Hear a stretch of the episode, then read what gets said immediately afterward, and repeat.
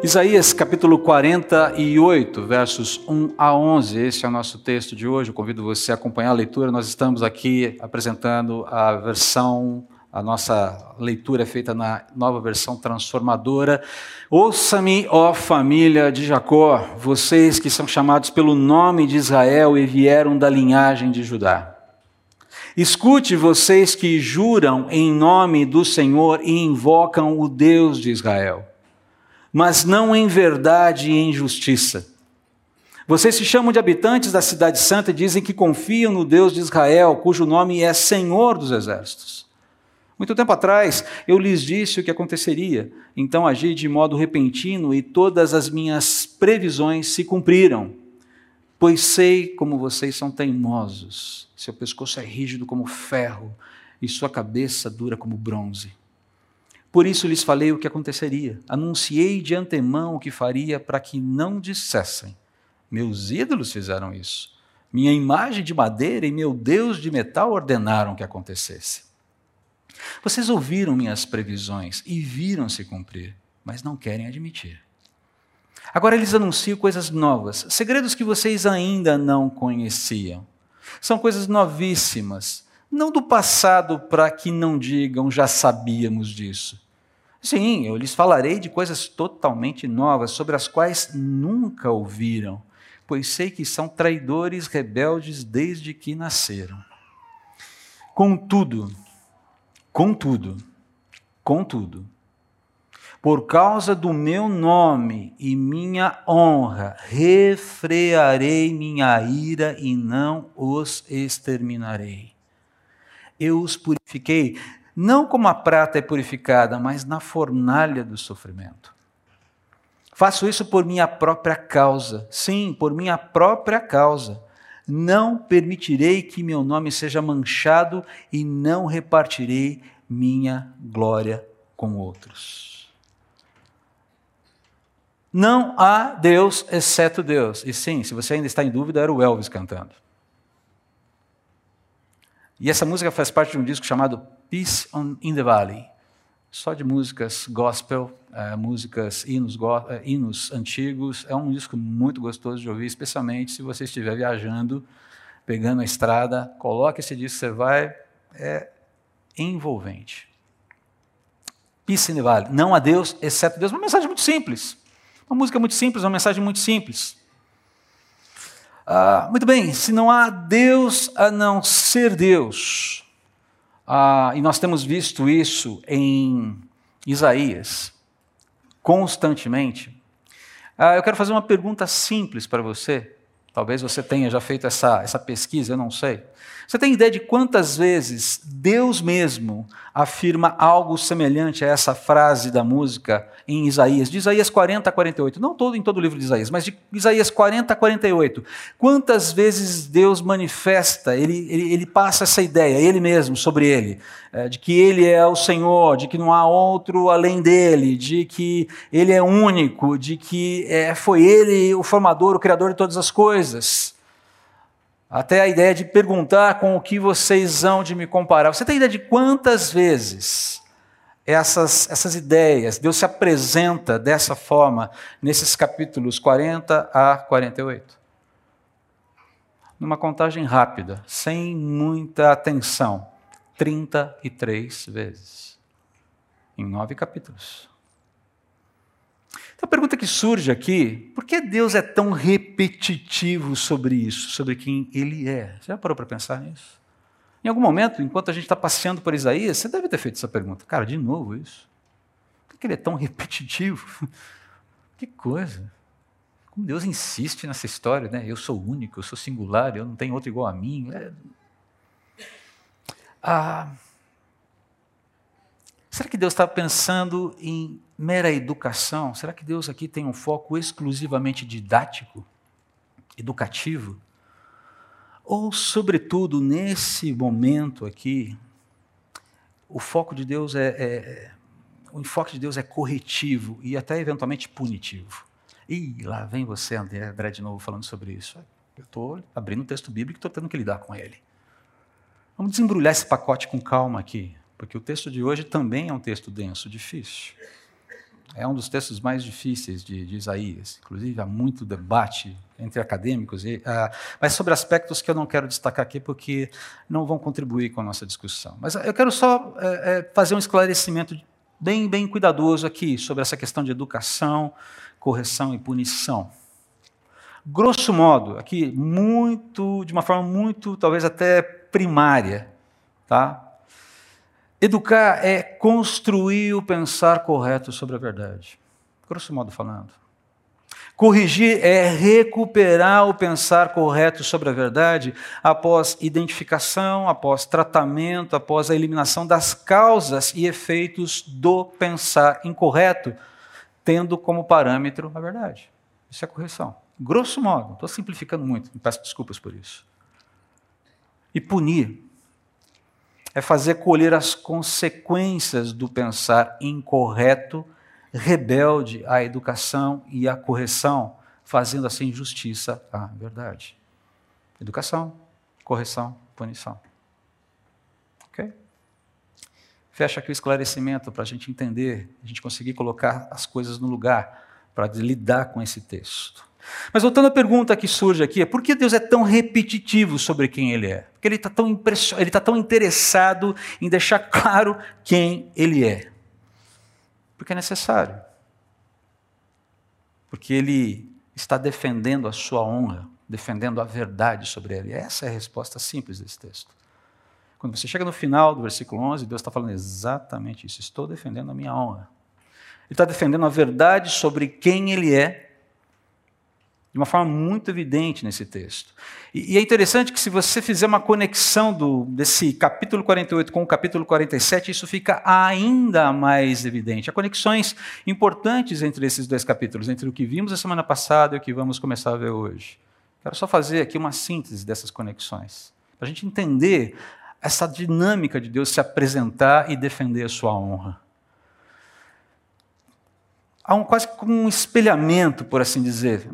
É mais correto falar conexões entre os dois textos. Quando você pega o texto de Isaías 47 e Isaías 48, você vê Deus usando é, esse termo repentinamente. Ele, ele afirma que ele é, fará algo repentino, que ele agirá repentinamente em relação à Babilônia. E agora ele fala que vai agir, vai agir repentinamente em relação a Judá, a Israel. A gente tem um pouco esse mapa do tempo ali, dos eventos históricos acontecendo. Ah, tanto em 47.4 quanto em 48.2, Deus é identificado como Senhor dos exércitos, aquele que é dominante, aquele que está acima de todas as hostes celestiais, aquele que está acima de tudo. Ou seja, não há ninguém acima dele. Senhor de todas as coisas, de toda a criação, de todos os seres, sejam eles seres terrestres, sejam eles seres espirituais. Todos lhe tributam respeito, por assim dizer. Ninguém pode chegar e falar assim: eu estou em grau de equivalência contigo. O único que tentou caiu. O único que tentou Satanás. Isaías 14, Ezequiel 28, fala sobre isso. Mas enfim, vamos lá. E é interessante que há um contraste aqui quando você, você vê o ponto A, o ponto B, mas quando a gente chega no ponto C, há, há um momento ali no capítulo 47 em que a Babilônia, que assume uma forma, uma prefiguração de uma mulher bonita, exuberante, ela se apresenta, eu sou única, não há outra além de mim. Ou seja, na existência, eu prefiguro como o, o ápice da realidade.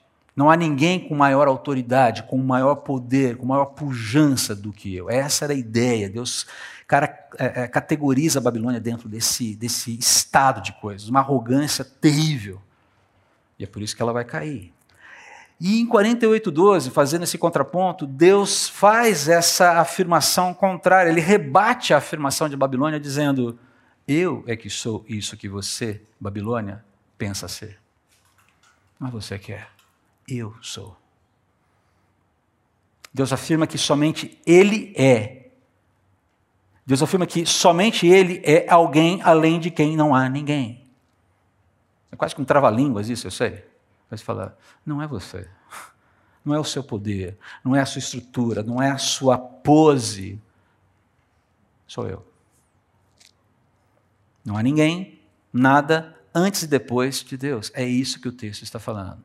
Percebe aqui o teor das conexões? Então, basicamente, 48, você tem ideias replicadas, quase que uma resposta, quase que um diálogo entre esses capítulos. Então, se no capítulo 47, como nós vimos a semana passada, Deus aponta os fracassos da Babilônia no reconhecimento dele como Deus verdadeiro e na forma apropriada de se portar como instrumento da sua justiça, lembra-se que Deus fala assim: você, você é meu instrumento de justiça, mas você oprimiu Judá e você não tinha esse direito. Você é instrumento de justiça, mas você não tem direito de oprimir ninguém. Ser instrumento de justiça significa se portar como instrumento de justiça nos termos de Deus, e não nos próprios termos. Correção, sim. Brutalidade, não. Falamos alguma coisa desse tipo. Então, se no capítulo 47 o foco é Babilônia e a disciplina contra a Babilônia, no capítulo 48, Deus aborda as falhas de Israel, mais especificamente a, a tribo de Judá, a turma ali do sul, né? no cumprimento da sua vocação, no seu chamado e missão. Judá tinha falhado, assim como o reino do norte, assim como todo Israel tinha falhado. E Deus está entrando em ação justamente porque havia essa falha. Babilônia seria punida no futuro por causa da sua soberba, por causa da sua arrogância, por causa da sua rebeldia, por julgar ser aquilo que somente Deus é. Já Israel seria punida, seria corrigida indo para o exílio até ser restaurada por causa da sua infidelidade por nutrir uma relação de usura com Deus, onde Deus era visto como um meio e não como um fim. Como uma posse, como uma espécie de asset, por assim dizer. Agora, em ambos os casos aqui, você tem punição e correção. Deus age porque ele está sendo desonrado. Deus entra em ação e fala: olha, eu estou sendo ofendido na minha pessoa. Primeiro, por, por alguém que acha que pode ser como eu, talvez até melhor. E segundo, porque eu não estou sendo correspondido no meu amor. É, é por isso que ele age. Como é que Israel vinha desonrando a Deus, mais focando aqui no capítulo 48, e como a gente pode aprender algo dessa situação para nós? Vamos começar aqui. Deus está defendendo a sua honra contra a impiedade de forma geral, mas que se manifesta, em primeiro lugar, é, pela infidelidade do seu povo. Infidelidade é uma coisa que pega para Deus. Ah, e, como a gente pode diagnosticar essa ideia de infidelidade? O termo, o conceito, a gente sabe qual é, mas como isso na prática acontece na vida com Deus? A infidelidade ela se manifesta, ou ela é visível, ela é perceptível, ela é mapeada quando você percebe aquela vida é, compartimentalizada fruto de uma incompreensão sobre a responsabilidade e a finalidade do sacerdócio pessoal que nós temos. Todos nós somos chamados, todos nós temos um sacerdócio. 1 Pedro, capítulo 2, versículos 8 e 9, um texto conhecido. Vocês são geração eleita, sacerdócio real, nação santa, povo de propriedade exclusiva de Deus, cujo propósito é proclamar as grandezas daquele que vos convocou das trevas para a sua maravilhosa luz. Vós sim, que antes não eram sequer povo, mas agora são povo de Deus. Não tinham recebido misericórdia, contudo, agora recebestes. Todo cristão é um sacerdote. E esse sacerdócio tem que ser exercido em todas as instâncias da vida.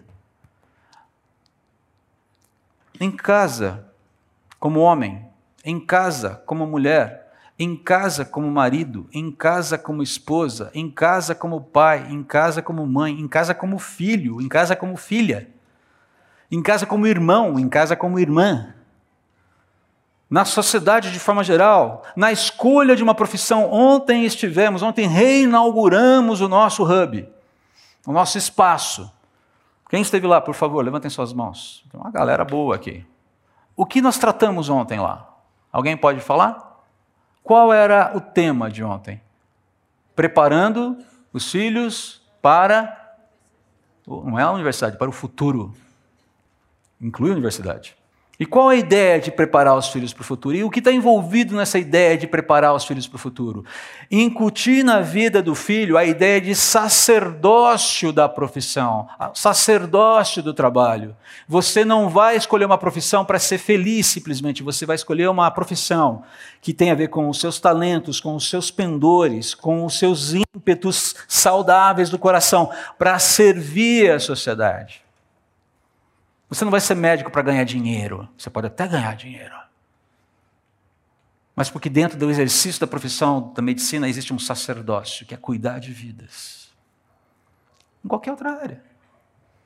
O próprio resultado que nós temos do Hub é, é produto do sacerdócio de um arquiteto e um designer da igreja. Estevão e a Pama estão aí hoje? Não vieram, que pena. Ia fazê-los pagar mico aqui agora comigo. Eles doaram tempo, eles doaram criatividade, eles doaram a sua capacidade de pensar, de avaliar, de criar, de elaborar, para oferecer algo que sirva à comunidade. A ideia de sacerdócio está presente em todos os aspectos da vida. E quando eu e você somos redimidos por Jesus, a ideia é que esse sacerdócio comece a, a, aparecer e tomar conta. Sacerdote, um sacerdote não é só aquele que testemunha, que sai para fazer evangelismo de porta em porta, se você ainda faz isso. E não há nada de errado em fazer isso.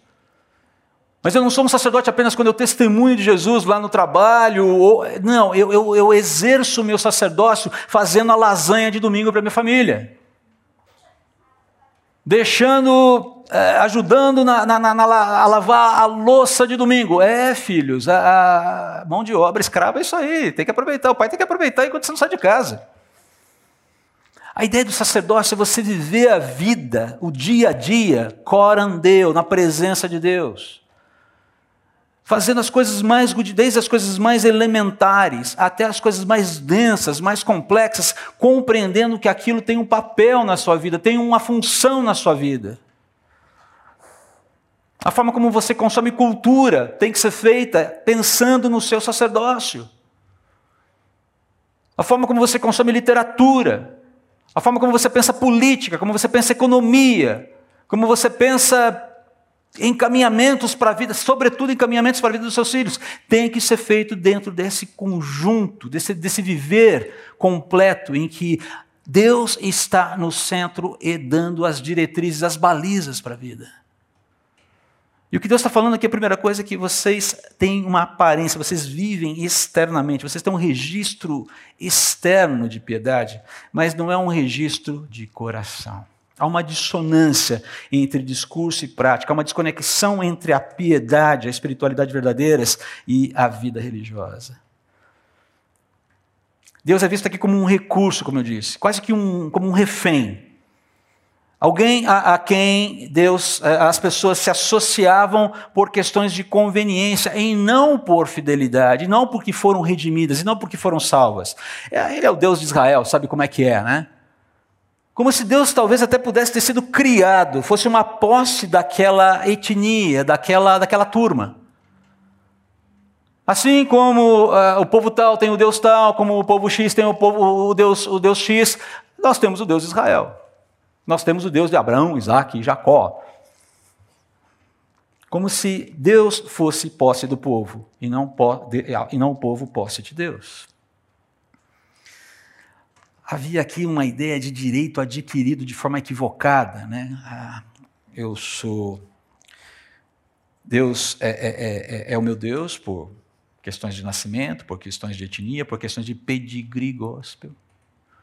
Eu nasci na igreja tal, Aliás, já ouviu esse termo? Nossa, o sujeito nasceu na igreja. Nasceu na igreja, vive na igreja, vai morrer na igreja. Como se isso fosse prova de quê? De uma posição diante de Deus quase que inabalável. Ah, tem um pastor amigo que pregava constantemente numa igreja que ele pregou. Não durou muito tempo nessa igreja, por sinal. Ele identificou esse problema da religiosidade externa sem uma vida piedosa.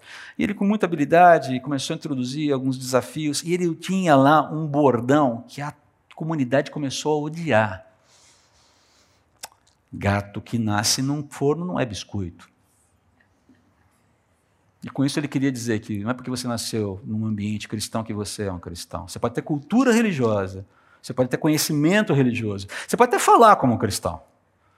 E é fácil falar como cristão. Depois de cinco meses numa igreja, você aprende a falar como crente. É fácil, a gente não tem uma. Nossa, esse crentez é todo cheio. Não. Só soltar um aleluia aqui e ali, tá. Ô, oh, irmão, tá tudo certo.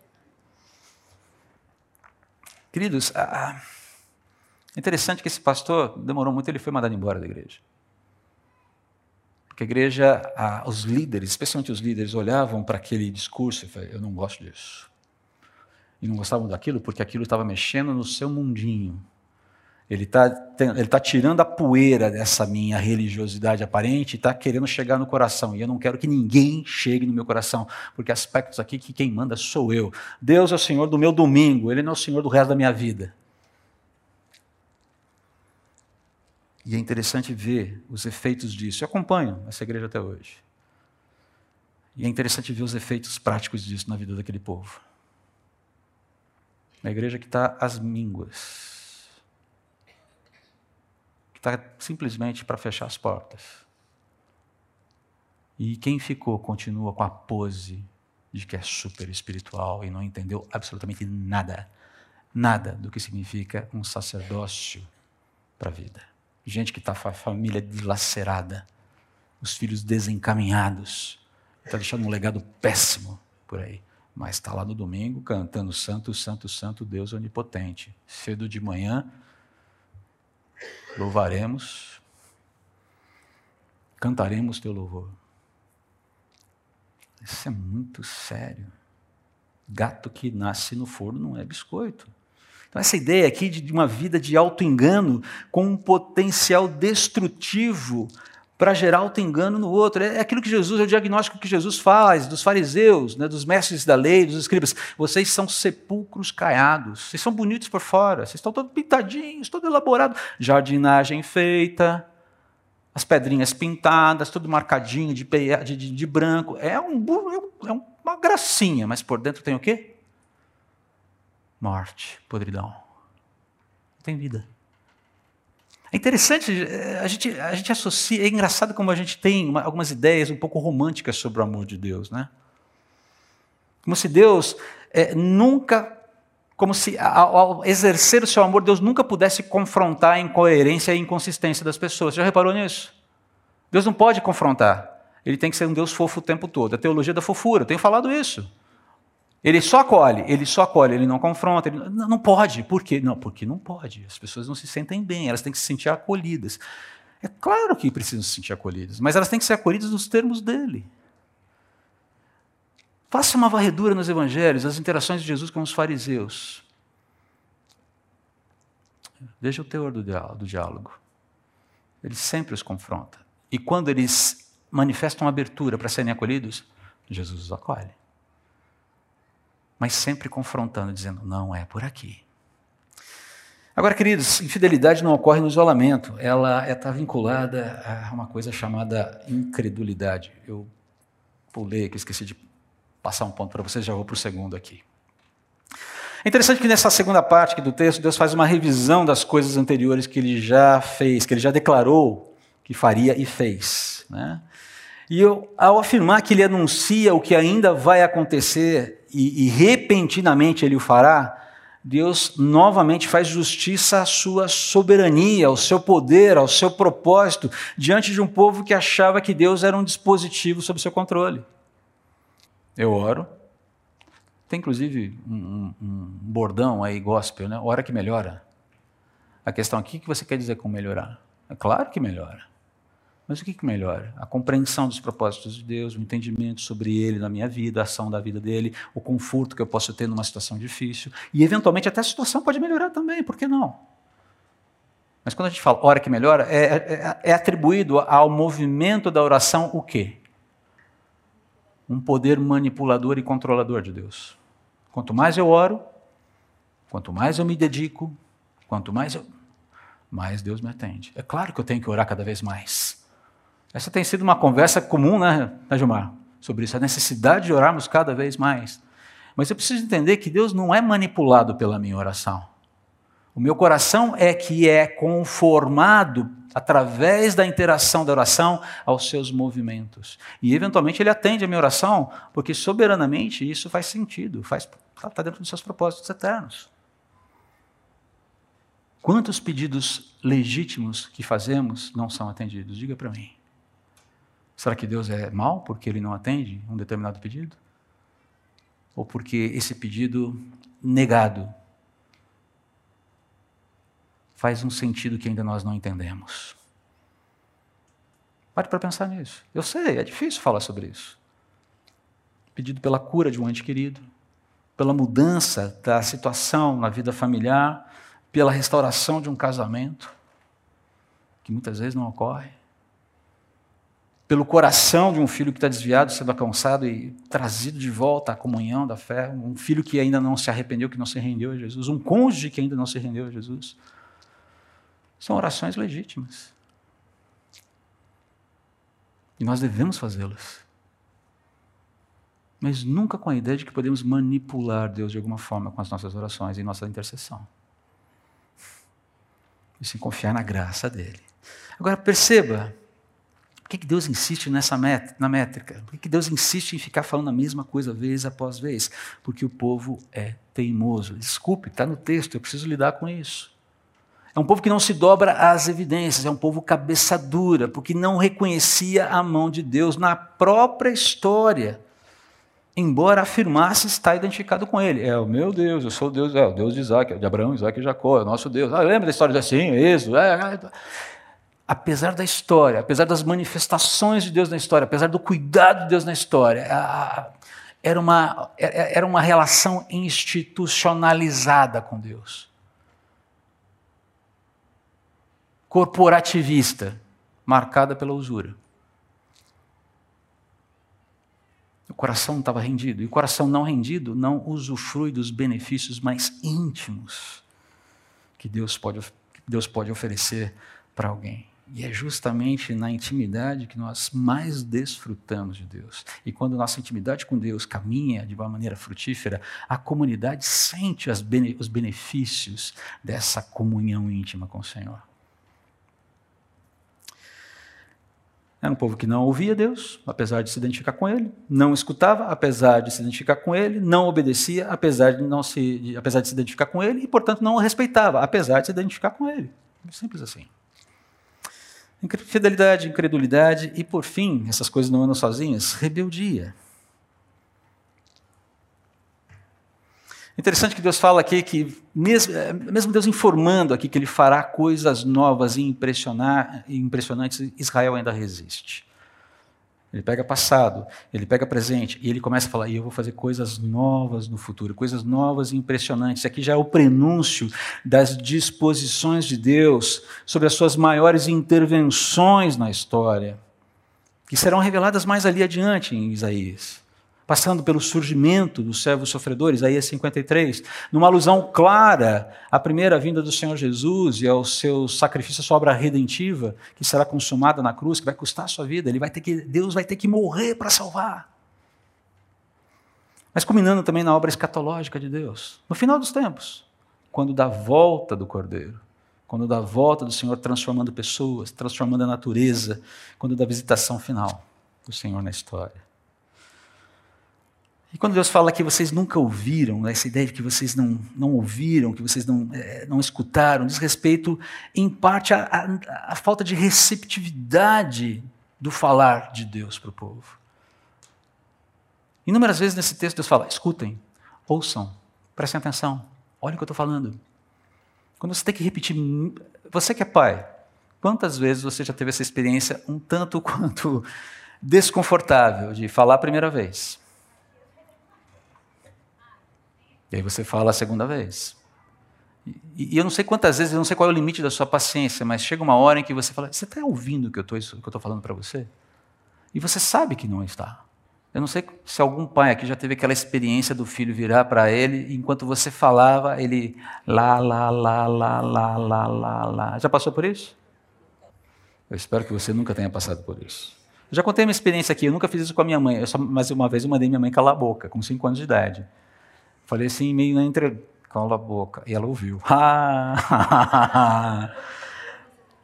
eu vou dizer para você, eu estou vivo aqui porque Deus é misericordioso e minha mãe também sabia a hora de parar. Ah, aquele dia o fofo ficou vermelho. Contei a história para vocês já. Morávamos numa casa que era toda varandada, então você conseguia circular toda a casa. Nós demos umas cinco voltas, ela correndo atrás de mim em volta da casa, até que ela me pegou. E quando ela me pegou, ela era um misto de comédia com tragédia, né? E eu olhando para ela, ok, ela está achando divertida, ela não vai fazer nada. E ela se controlando para não dar gargalhadas. Você mandou, mandou sua mãe, ela não se faz isso. E você vai para o quarto e, vai... e tive que apanhar, tive que me fazer reconciliar, pedir perdão para Jesus, aquela coisa. Foi nervoso aquele dia. Tirando o trágico, foi cômico, mas foi mais trágico do que cômico. Não, terminou bem, porque no final eu entendi. Nunca mais mandei minha mãe calar a boca. E o meu medo é que ela chegasse à noite e falasse para meu pai. Falou, oh, céu, se eu vou apanhar de novo. Ela falou para meu pai. Meu pai chegou, filho. Eu falei, nossa, uh, escapei. Escapei porque Deus teve misericórdia e ficou claro que ela já tinha exercido a autoridade dela como mãe ao me disciplinar, ao me educar, ao me pastorear naquele dia. Mas enfim, Daí o, eh, daí o diagnóstico dramático de Deus. Israel não ouve porque é rebelde, não tem vontade de ouvir, porque fica com as mãos no ouvido, fazendo lá, lá, lá, lá, lá para Deus. E essa indisposição era recorrente, queridos. Ao longo da história isso já havia acontecido. Se você pega toda a história do povo de Israel, está lá. As reclamações do povo de Israel do deserto, lá durante o Êxodo, quantas vezes aconteceu isso? Você vê lá em Êxodo, você vê em número, você vê. No Pentateuco está cheio de informações a respeito disso. Adoração ao bezerro de ouro no Monte Sinai, você se lembra? Uma cena terrível, triste. Deus acaba de tirar o povo de forma sensacional. Uma amostra de, de resgate assim fenomenal. Não tem filme de Hollywood que consiga dar conta de representar aquilo. E na primeira oportunidade, depois de fazer um acordo com Deus, o povo vai lá e Ó, Moisés está voltando. Arão, seguinte. Lascou, meu. Vamos aí fazer uma divindade aí, meio que semelhante ao que tem lá no Egito e tal. E o povo cai na farra, na farra mesmo. Chegando às vias de fato, é aquilo que você está pensando. Como uma forma de cultuar, entende? É, hum. Passa 40 anos, parece que não aprenderam muita coisa. Diante do desafio de entrar, entrar na Terra Prometida, os dois espias voltam ali, relato lá em Números, voltam ali, e Josué e Caleb, vamos entrar, a terra é boa, é nossa, Deus prometeu. O que acontece? Não, os habitantes da terra eram como gigantes diante de nós, é melhor a gente não entrar. E a rebelião. Deus está falando, entra, e o povo falou, não vou entrar. Então essa indisposição era recorrente. Infidelidade, incredulidade, rebeldia de um povo que foi chamado para caminhar com Deus. Queridos, com todo respeito, e aqui eu faço isso da forma mais cuidadosa que eu posso. Alguém aqui é imune a isso? A infidelidade? A incredulidade? A rebeldia? Alguém aqui, começando por esse que vos fala, é imune a isso? Esse é o primeiro, a primeira, se eu me vejo imune a isso, eu já estou, é primeira, primeiro passo para o desastre. Quando eu me vejo imune à infidelidade, quando eu me vejo imune à incredulidade, quando eu me vejo imune à rebeldia, eu certamente já pavimentei meu coração para que tudo isso esteja acontecendo, se é que já não está acontecendo. Por isso que nós precisamos nos ajudar, é por isso que nós precisamos de comunhão, é por isso que nós precisamos de corpo, é por isso que nós precisamos andar juntos. Falamos sobre dons espirituais hoje na Escola Bíblica Dominical e como Deus usa os dons para a edificação da igreja, a, a provisão de um viver bonito para a igreja. Porque sozinho, se eu for deixado ah, no isolamento, você pode ter certeza que eu vou cair na infidelidade, vou cair na incredulidade, eu vou cair na rebeldia. Eu não vou perder salvação por causa disso, mas eu vou perder sim utilidade, vou perder as bênçãos de um relacionamento, de uma intimidade com Deus. Experimente não nutrir o amor pela sua esposa, marido, para ver o que vai acontecer. Casei, estou garantido. Uhul! Ah, é? Você precisa apimentar a relação com o romantismo. Veja lá, cuidado. Cuidado com, cuidado com a palavra pimenta aí, tá? Com romantismo. Com sedução autorizada. Você, marido, tem o direito e o dever de seduzir a sua esposa. E quando a gente torna a nossa vida conjugal um mero andar juntos para a resolução de problemas, a vida vai ficando esvaziada de brilho. Seduz a sua esposa. E não precisa de muita coisa, viu? Não é que elas são facinhas, não é isso não. Elas são inteligentes. E eu quero dizer para você que elas são mais inteligentes do que você e eu sequer conseguimos supor. Percebe? Essa ideia de que nós não podemos é, é, nos descuidar do nosso coração. Da mesma maneira que eu preciso manter a chama do amor acesa pela minha, pelo meu cônjuge. Ah, André, eu não sou casado. Isso não é desgraça. Isso não é desgraça. Pense em outros relacionamentos familiares que você tem, relacionamentos de amizade que você tem. Relacionamentos não nutridos são relacionamentos que morrem. Morrem. E quando eu vivo para mim, eu vivo uma vida que vai me levar in, in, de maneira inflexível para essa construção. Em que Deus não será, ele não vai ser honrado com a minha fidelidade, ele não vai ser honrado com a minha, a minha fé, ele não vai ser honrado com a minha obediência. Não que ele dependa disso, mas isso é essencial para a minha vida. Toda vez que nós nos encontramos na situação, lembre-se que Deus vai agir para defender a sua honra. Ele sempre vai agir para defender a sua honra, para defender a verdade sobre ele mesmo. Agora, por mais paradoxal que seja, que pareça, quando ele vindica a sua honra, quando Deus age, nós somos favorecidos. A gente é favorecido nós somos favorecidos com a disposição dele, de trazendo honra para o seu nome, agir em, em seu nome, por amor ao seu nome, nos preservando. É isso que está sendo colocado aqui. Quando Deus defende a sua honra, ele nos poupa, até que haja um fechamento da história. Ou pela morte da pessoa, ou pelo reencontro com o Senhor, quando da sua segunda volta, quando ele vai julgar todas as coisas. Olha só que interessante aqui.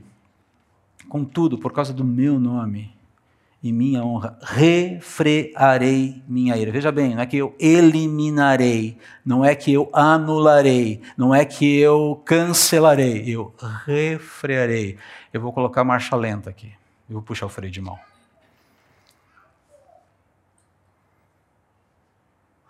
Seria natural esperar que Deus retribuísse a infidelidade, incredulidade e rebeldia com um julgamento sumário. Ele teria o direito de fazer isso, ele é Deus. No entanto, se você olha o passado, se você olha o presente, Deus já havia demonstrado reiteradas vezes que ele tinha uma lentidão para se irar e para ministrar a sua ira. A medida da iniquidade que nós falamos na semana passada, ela existe. A paciência de Deus, ela tem limites. Não que a longanimidade de Deus seja limitada, mas significa que Deus não admite que um estado de coisas, dadas N oportunidades, prevaleça para sempre, quando isso ofende a sua santidade. A sua santidade exige que ele haja, que ele se posicione em relação àquilo. Mas note que há, há, nesse movimento há misericórdia. E esse movimento de misericórdia que trata é um movimento que dói eu os purifiquei, não como a prata é purificada, mas como na fornalha do sofrimento. Deus usa um, um exemplo muito claro para o leitor desse tempo. Porque o processo de purificar a prata naquela época era muito trabalhoso. Você tinha que colocar o minério num cadinho feito de pedra-sabão ou de argila, que aguentava o calor, jogar lá e, e através de uma série de processos, enquanto aquilo derretia, você tinha que fazer uma série de manobras muito específicas para tirar a sujeira e, e, separar os metais à medida que eles iam derretendo, até que sobrasse a prata pura. Não era uma coisa simples de fazer. Eventualmente, para cada 100 gramas de chumbo, você conseguia extrair um grama de prata. E não era qualquer um que conseguia fazer isso adequadamente. O que ele está fazendo aqui ah, é, é dizendo: eu vou usar até mesmo uma dimensão daquilo que você considera mal para impedir que todo o mal que Satanás quer fazer na sua vida se efetive. Entendeu o ponto? Há um movimento de Deus que nós inicialmente muitas vezes continu, é, é, é, nós, nós, atribuímos como movimento. Cara, eu não estou entendendo porque isso está acontecendo na minha vida. E esse movimento de Deus que é visto como mal muitas vezes, visa eliminar a totalidade da destruição que Satanás quer promover na minha vida e na sua vida, a nossa inoperância. Um certo autor que eu gosto muito escreveu um livro assim, não, alguém, um autor, pastor, teólogo, é, vivendo a experiência da doença do câncer, ele escreveu um livro, se eu não me engano, o tema é esse: Não desperdice o seu câncer. Uma coisa assim. Quando ele fala que, como ele estava lidando com a, o desafio de uma doença mortal, buscando construir nesse diálogo com a doença, no dia a dia da doença, uma confiança renovada em Deus, entendendo que apesar de não é, detectar todas as nuances, todas as razões, todos os porquês, Deus continuava sendo bom e continuava sendo Deus. Alguém já disse que talvez a primeira expressão que nós tenha, teremos quando entrarmos no céu vai ser: Ah, agora eu estou entendendo. Eu não sei se vai ser a primeira, mas ela é muito. É uma, é uma uma possível expressão. Ah. Eu acho muito interessante essas conversas que nós temos. Quando chegar no céu, eu vou querer conversar com Jesus sobre. Eu vou querer entender. Eu não sei se a gente vai precisar dialogar muito para entender.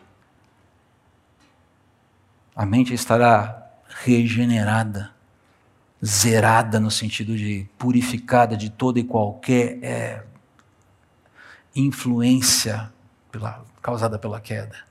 Ela vai conseguir perceber e ela vai conseguir ler a história. E, ok, entendi. E a gente vai usar o nosso papo com Jesus para coisas talvez mais proveitosas, né? que dizem respeito à eternidade. Mas aqui já é uma conjectura minha, você não precisa concordar comigo. E você pode me pagar um café, pode me chamar para um almoço, pode me pagar um churrasco, a gente continua sendo amigo. Sem problema algum. Queridos, ah, Deus está ilustrando aqui, perceba aqui quando chega no versículo 10, eu faço isso por minha própria causa. Sim, por minha própria causa. Não permitirei que meu nome seja manchado, não repartirei minha glória com ninguém. Nossa, como Deus é egocêntrico, né? Não. Deus é Deus. E se ele não fizer esse movimento, ele não confirma, ele não defende a sua santidade. Ele precisa, é, é, é inerente a ele, ele tem que se mover dessa forma. Ele não permitirá que o seu nome no final seja profanado por pecadores e por rebeldes. Até o final há chance. No final as pessoas serão julgadas pela sua rebelião, pela sua obstinação, ou elas serão transformadas pelo meio, por meio do perdão e da graça de Jesus. É isso que está sendo comunicado aqui. Como Deus poderia permitir que a sua glória majestosa, majestosa seja diminuída de forma. Ou melhor, Deus não pode permitir. Talvez aqui caiba uma pergunta retórica. Né? Como é que ele poderia permitir que a sua glória majestosa, majestosa perdão, seja diminuída de qualquer forma, por, por quem quer que seja. Como Deus poderia permitir que o louvor e a glória que lhes são devidos sejam dados a outro? São perguntas retóricas, porque isso é impensável, isso é inadmissível. Nunca vai acontecer. Como Gary Smith fala, nunca vai acontecer porque um Deus santo, de glória imensurável, não pode ir contra a sua natureza. Ele é santo e glorioso. Nada vai acontecer que possa questionar sua essência ou interferir em sua majestosa reputação. Ele vai sempre defender a sua honra. E nesse processo, ele vai nos chamar para nos aproximarmos, nos reaproximarmos. Vem junto, fica comigo, caminha comigo. Não insista nesse modelo de vida, porque isso não funciona. E eventualmente vai doer. Eventualmente vai sangrar no coração. Mas é um, uma dor e um sangramento que vão trazer saúde eterna, que vão trazer esplendor eterno. Essa é a métrica que Deus usa. Quando necessário. É por isso que é sempre melhor andar com Deus, estarmos alimentando nosso coração com uma fidelidade, com, com fidelidade, com, com uma confiança e com a obediência a Ele. Nós ficamos numa situação mais confortável, por assim dizer. Não que os desafios não venham, eles vêm, eles sempre vêm. Mas a resposta é, é mais dinâmica, a vida é mais fluida e, sobretudo, a vida é mais útil dessa forma. Finalizando aqui, queridos, para você levar com você. Lembre-se, a santidade de Deus exige que ele defenda a sua honra. Deus sempre vai fazer isso. Deus não ficará inerte diante de infidelidade, diante de incredulidade e rebeldia para com ele. É... As alternativas são perdão e transformação ou julgamento e condenação. E enquanto nós vivemos como cristãos, se, se nos virmos nessa situação, podemos sim é, desfrutar de uma perda de utilidade para o reino. Ninguém perde salvação, mas a utilidade sim. Um casamento destruído causa inutilidade no sacerdócio de um pai que resolve abandonar o lar. Ele perde autoridade com os filhos. Deus pode reconstruir isso? Pode. Deus pode restaurar isso? Pode. Deus pode usar, e Deus pode usar essa tragédia na vida de um filho para construir o caráter desse filho? Pode. Mas é sempre muito marcante. Quando nós perdemos a utilidade por decisão nossa, e não nos abrirmos para o mover de Deus, buscando restaurar a nossa vida e nos reencaminhar e nos ajustar naquilo que Ele diz que é puro, reto e bom. Por fim, lembre que os seus movimentos para defender sua honra, nesses movimentos para defender sua honra, Deus está cooperando, está propondo que nós é, tenhamos bons encaminhamentos para a nossa vida. Eu gosto muito dessa frase do Keller, num devocional que eu e eu e Elaine lemos é, quase todos os dias. Ele fala: Deus odeia o mal e permitirá apenas o mal que fará fracassar a intenção de Satanás. É de onde eu extraí essa ideia que apliquei agora há pouco, um pouco antes da mensagem. Como disse a música, ou como foi cantada na música: Não há Deus exceto Deus. Não há Deus exceto Deus. Então clame por Ele e Ele compartilhará seu amor com você. Não sei como é você chegou aqui nessa manhã, eu não sei se você está lidando com essas dinâmicas que assediam o nosso coração. Eu quero pedir que você abaixe sua cabeça. E apresente a Deus o seu momento. Não conheço o que você está passando, e talvez você esteja vivendo um momento excelente diante de Deus. Está tudo bem. Mas se há detecções de traços de infidelidade, incredulidade, rebeldia. Coloque isso diante de Deus e peça para que Ele venha te ajudar a vencer essas disposições. E procure reconhecer se já existe algum movimento de Deus nesse sentido. Pode ser um movimento que está te causando dor nesse momento. Peça para que o Espírito Santo abra os teus olhos para olhar para esse momento, esse movimento de Deus que talvez esteja te causando dor, como eventualmente uma bênção de Deus na sua direção, mostrando quanto Ele se importa realmente com a sua vida.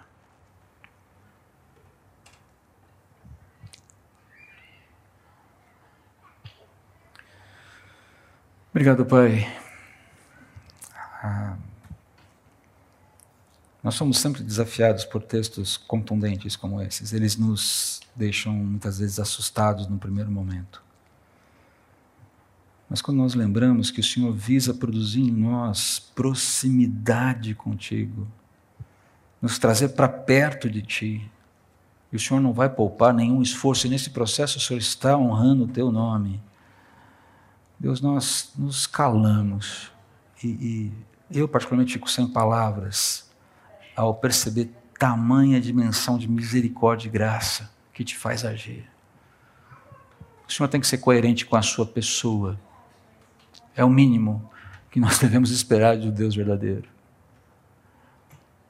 Por favor, ajude-nos nas nossas indisposições contra o Senhor. Elas não são pequenas e elas são recorrentes, o Senhor sabe disso.